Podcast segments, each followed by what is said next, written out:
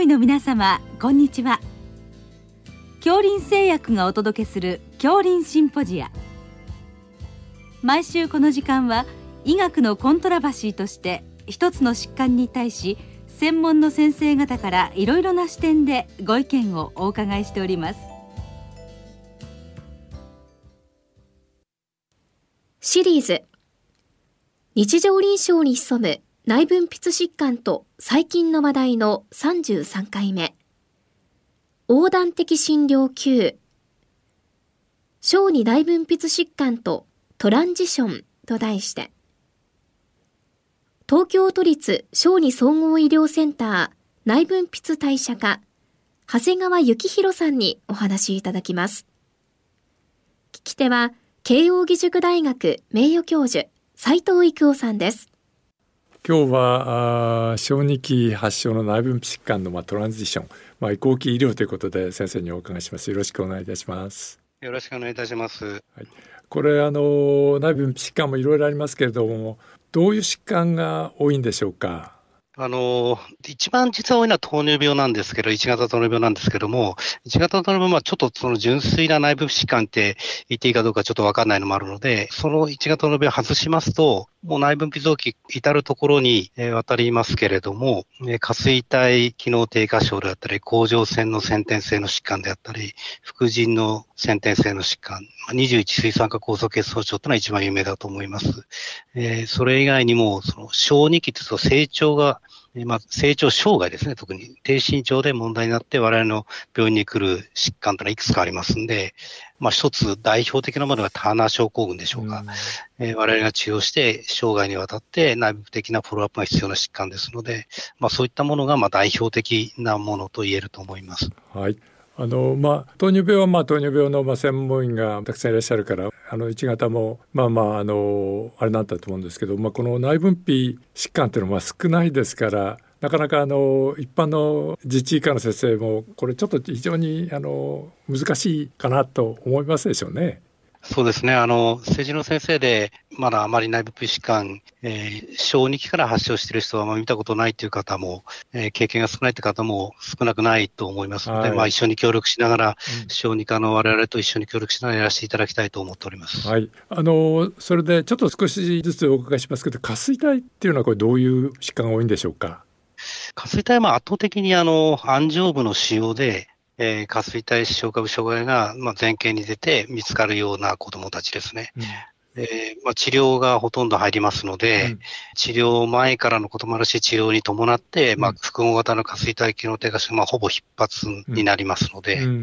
なるほど、えー、で。その治療は基本補充治療ですので、まあ、生涯にわたります。これはですね下垂体っていうとまあ副腎系それから成長ホルモンとかあるいは甲状腺ホルモンとかあるいは性腺とかもうさまざまなものになりますか？そうですね、まあ、それに加えて、まあ、あと一つ加えると、臨床マネジメントは比較的難しいのは尿崩症も入ることが影響して少なくないので、はいまあ、結構相当難しいですね。それからもう一つあれでしょうかね。あの、副腎の、あの、ホルモンが、あの、病気でクライシスみたいになることもあるわけですよね。そうですね。あの、緊急事態があり得る疾患単位ですので、うん、えー、今は、あの、在宅自己注射で副腎ホルモンを注射で打つみたいなことも保険適用になっていますので、うん、まあ、緊急性が極めて高い疾患の一つで言えると思います。はい。あの、甲状腺はこれはスクリーニングを、まあ、赤ちゃんの時するわけですね。甲状腺は生後数日でスクリーニングをして見つかる方の、まあ、半分程度が、まあ、生涯補充療法を必要としますので、うん、そういった方は、まあ、成児期になっても甲状腺ホルモンを飲んでいただくことになります。はい。あのまあ、甲状腺ホルモン補充はこれはまあ少し慣れてる大人で慣れてる先生だと、まあ、比較的やりやすいことになりますか？そう思いますあの大人で、まあ、一番多い橋本病を中心に見ていらっしゃる先生、うん、甲状腺に少し経験ある先生がいらっしゃれば、うん、先天性の発症であってもその投薬の調整の仕方は全く同じですので、決して難しくないはずです。はい。それから副腎はこれは、えー、水酸化酵素の欠損ということですか？そうです。一番多いのは21水酸化酵素欠損症、はい、あの、先ほど先生がお話しいただいた新生児スクリーニングでやはり前例見つかる努力をしていて、2万人に1人ぐらいの発生頻度ですので、比較的の多い、2万人1人と今80万人年間生まれますんで、えー、毎年40人出るってそういう感情ですので。ホルモン補充療法は、これはやはり原則ホルモン補充療法です。はい、えー、糖質コルチコイルと、うん、まあ必要があればミネラルコルチコイルを投与するという治療になります。うん、ということですね。これもずっとやっていくわけですね。これもライフロングですね。はい、生涯必要になります。それからあの低身長を特徴とするいくつかの疾患があると先生さっきおっしゃいましたけどこれはどういうものがありますか、はい、えーと、先ほどちょっと申し上げたターナー症候群ですけれども、うん、ターナー症候群は女性特有の、まあ、染色体異常で、代表例は 45X っていう角形なんですけども、それ以外に、まあ、それに準じる角形の方が、まあ、低身長あるいは生鮮機能低下症で、我々の外来に来ます。うんで低身長は小児期に治してあげることが成長ホルモンでできるんですけれども、生鮮補充が必要な方は、まあ、一生涯続きます。で、それに加えて成人特有の合併症っていうのは、タナ症候群では知られていまして、まあ、その、えー、マネジメントも一生の中では非常に大事なことになります。うん、あのタナ症候群の成人の症状ってのはどういうものがあるんですか？あの一番頻度の多いものは、えー、生鮮機能低下症がありますので、うん、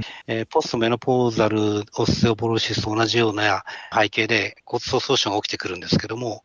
えー、頻度は非常に少ないんですけども、緊急性が非常に高いものとして、大動脈拡張、あるいは大動脈解離を合併し得るということが言われています。で特にもともと心疾患の合併の多いタナ症候群の方は、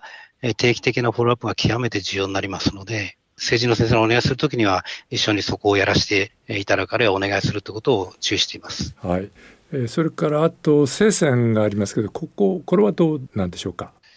えっ、ー、と、生は、あの、生鮮補充をが必要とするような試験が全部対象になるんですけれども、今お話した棚食も実はその一部になりますが、実際今増えているものは、がん治療を小児期に行った方が、その治療の合併症で生鮮機能低下症になることがあります。そういった方が一番、えー、数としては多いです。今、えー、予後が、がん治療がどんどん進んでまして、えー、白血病でも80、90%以上5年生存率ありますんで、うん、その分、まあ、合併症がより問題になっているのが現状で、うん、そのがん治療に伴う合併症の中で最も、えー、頻度の高いものの一つが内分泌合併症。です。で、その成績の低下症は、うん、ライフロングに治療が必要になりますんで、うん、まあ、我々、あるいは政治の先生方が、えー、カバーしなくちゃいけないというかと、えー、認識しています。うんこれはあの大人でやるようなもう生鮮ホルモンの補充をするということですか？そうですね。はい。ただまあそれに伴って、そのオステオポロシスがもし出てくれば、それに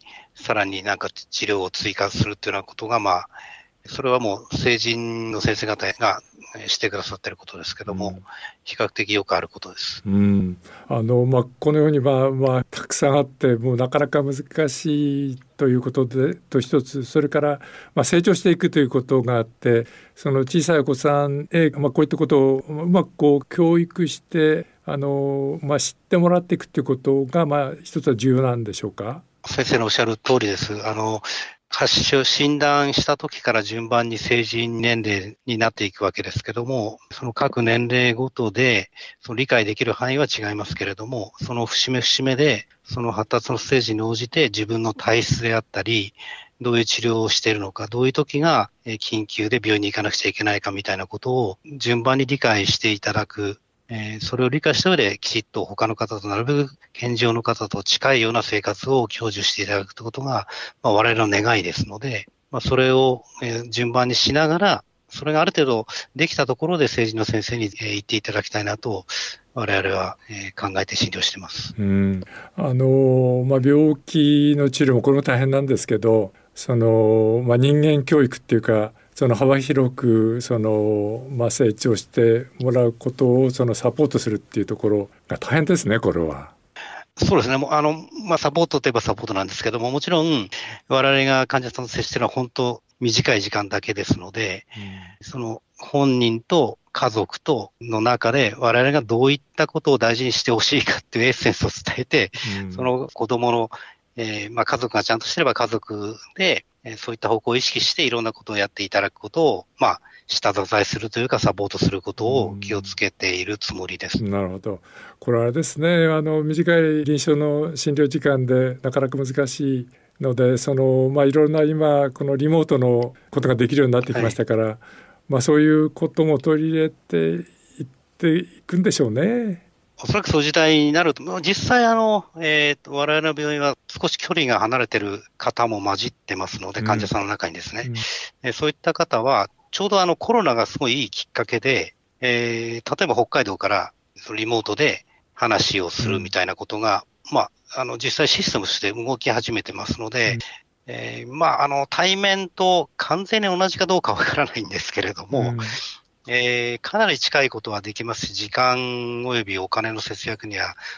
えー、明確になりますので、まあ、そういった方向性は今後広がっていくんではないかと思われます。はい。それから最後にその受け取る方のその成人を見ている先生の先生メッセージありますでしょうか？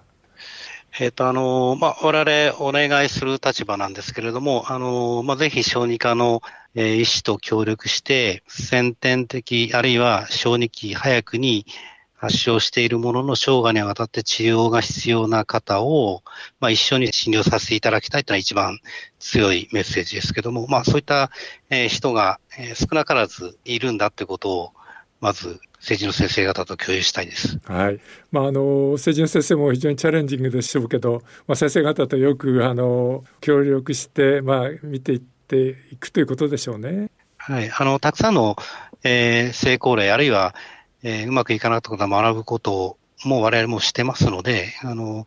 協力関係を築かせていただくことは多分そんなに難しくないと思います。はい。どうもありがとうございました。ありがとうございました。シリーズ日常臨床に潜む内分泌疾患と最近の話題の33回目横断的診療級小児内分泌疾患とトランジションと題して。東京都立小児総合医療センター内分泌代謝科長谷川幸宏さんにお話いただきました。聞き手は慶應義塾大学名誉教授斉藤育夫さんでした。